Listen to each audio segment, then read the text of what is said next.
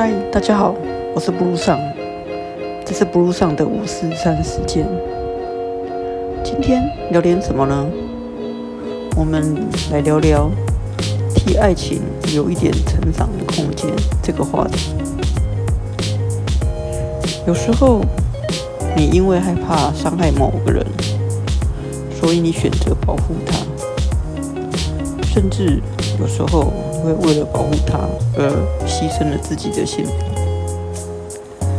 可是，你并不知道，有一天他是不是会离开你。很多时候，爱情、友情跟同情是很难去分别的。孟子说过：“人性本善，人天生就有一种恻隐之心，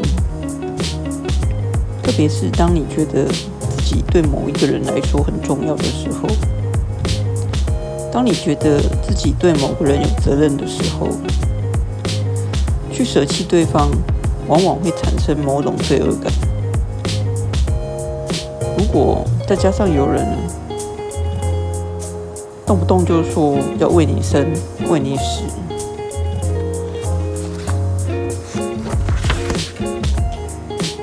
那样的话，心里面的挣扎是一定非常的剧烈。可是我们回头想想，人。真的可以为另外一个人负责吗？如果有人把自己托付给你，你是不是就应该为了他而没有了自己？你以为你自己帮别人负责，是有没有可能你是在阻碍对方的成长？最常看见的一个例子。就是很多父母为了要保护孩子，所以就帮孩子把所有的事情都安排的妥妥当当，帮孩子选学校、选老师，甚至选兴趣。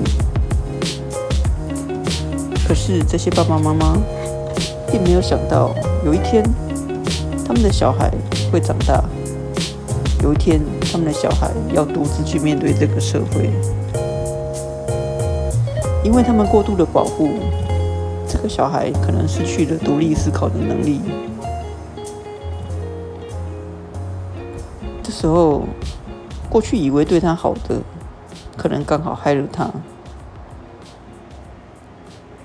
有时候，爱情也是这种状况。你因为害怕伤害了某人，所以保护他，甚至为了保护他而牺牲自己的幸福。可是你不知道，有一天他是不是会离开你？因为也许他这么眷恋你，只是因为你宠着他，却不见得是真爱你。如果有一天他竟离开了你，你又会做怎样的感想？你是觉得庆幸，还是觉得他负心？名作家张小娴有一篇文章，里面提到的一句话：“好的爱情让你的世界变得广阔，坏的爱情让你的世界越来越狭窄。”我认为人应该透过爱情去学习。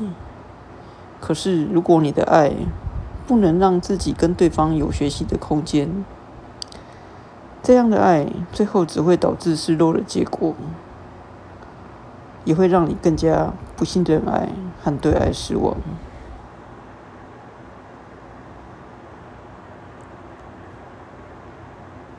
今天这个话题就跟你聊到这边。